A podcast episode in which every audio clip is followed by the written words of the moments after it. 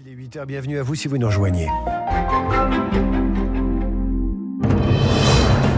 7h, 9h, la matinale de Radio Classique avec David Abiker. Et avec Virginie Fulpin pour le journal. Les familles des otages du Hamas marchent sur Jérusalem pour mettre la pression sur le gouvernement israélien. Le chômage en hausse au troisième trimestre, 7,4% de la population active sans emploi.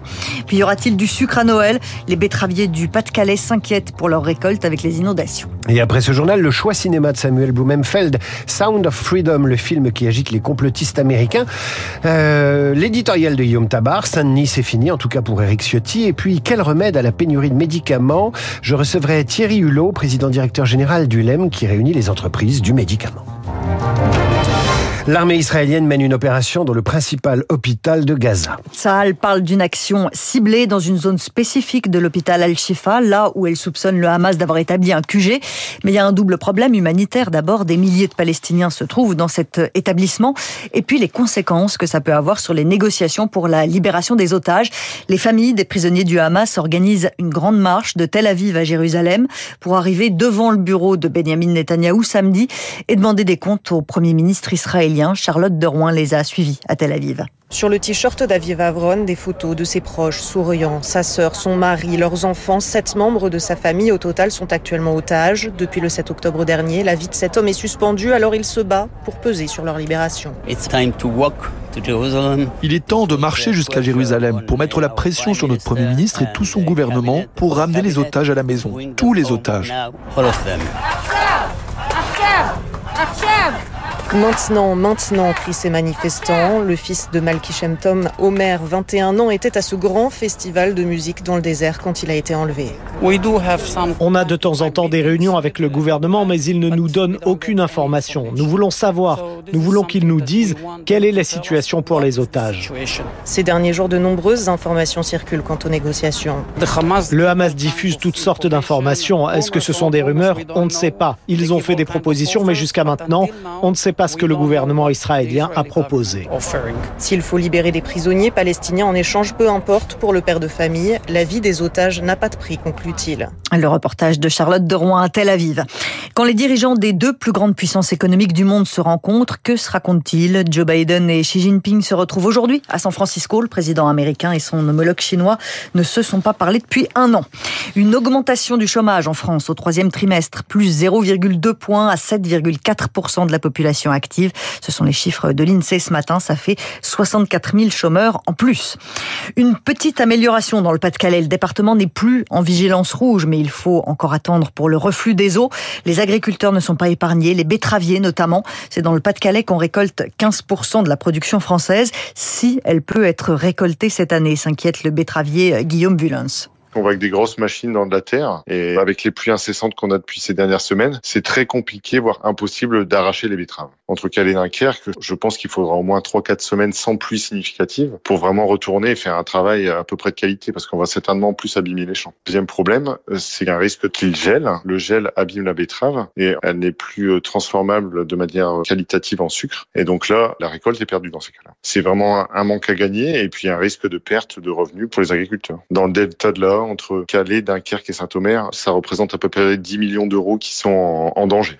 Guillaume Bulens avec euh, Marine Salaville. Emmanuel Macron a promis un fonds exceptionnel de soutien aux agriculteurs. L'état de catastrophe naturelle sera également reconnu pour 244 communes dans le Pas-de-Calais et le Nord.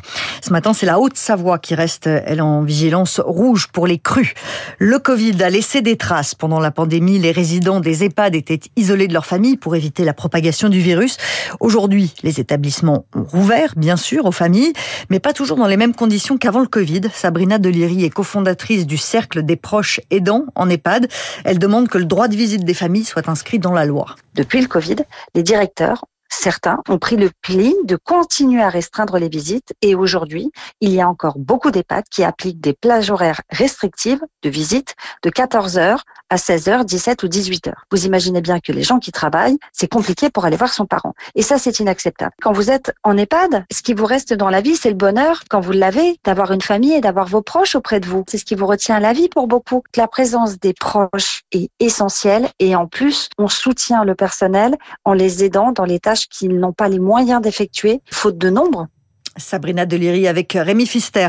Et puis Antoine Dupont devrait bien participer au JO de Paris 2024. Il devrait euh, rejoindre l'équipe de France de rugby à 7 en début d'année. On suivra ça avec attention. Merci Virginie dans un instant, mais tout de suite même le choix cinéma de Samuel Blumenfeld.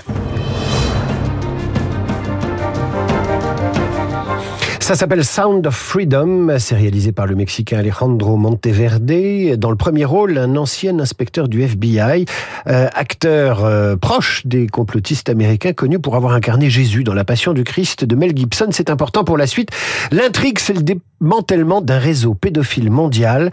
Vous allez nous en dire plus, Samuel. Bonjour. Bonjour David. Alors, euh, c'est donc Sound of Freedom est un film qui a été un triomphe au box-office américain, sorti au 4 juillet, le 4 juillet dernier. Très important, c'est un film qui a été sorti par une toute petite compagnie. Donc sorti par euh, sorti véritablement au moment où il y avait Indiana Jones, euh, Indiana Jones sur les écrans. C'est un film sorti par une toute petite compagnie, donc Angel Studio, qui est spécialisé dans les films, dans les ce qui s'appelle en anglais les face-based movies, c'est-à-dire les films fondés sur la foi d'emblée, si vous voulez, le, succès vraiment, mais tout à fait surprenant. Hein. C'est un film qui a réalisé près de 200 millions de dollars pour un budget, euh, pour, pour un budget absolument, euh, je veux dire, absolument ridicule.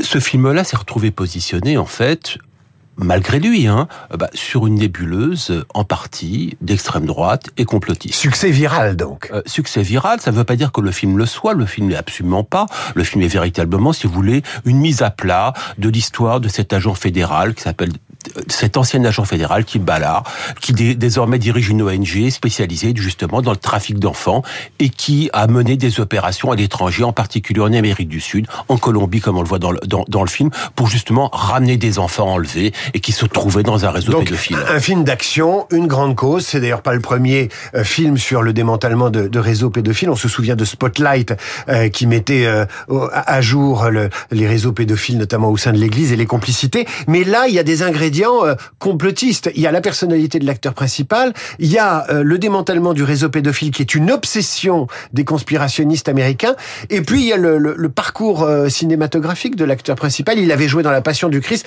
Tout ça, ça permet de faire monter la mayonnaise. Absolument, David. C'est que la différence, vous voyez, Spotlight, c'était l'église, nous étions à Boston. Ici, là, on parle d'un réseau quasi mondial. Il se passe que la confusion a été, ajoutée par l'acteur principal en personne, qui a visé le fameux Christ du, de la Passion du Christ de Mel Gibson. Et Jim Caviezel est un sympathisant trumpiste affirmé, je dirais même un sympathisant QAnon, ce mouvement complotiste, je veux dire véritablement, on va dire vedette.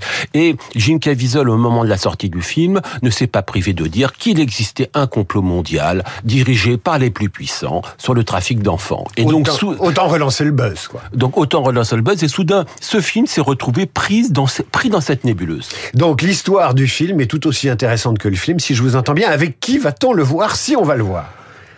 On peut y aller avec son adolescent anti-vax, euh, à qui on pourrait montrer euh, les désastres de l'idéologie complotiste appliquée à un objet filmique, en l'occurrence, et la manière dont justement on peut le mettre dans l'ornière.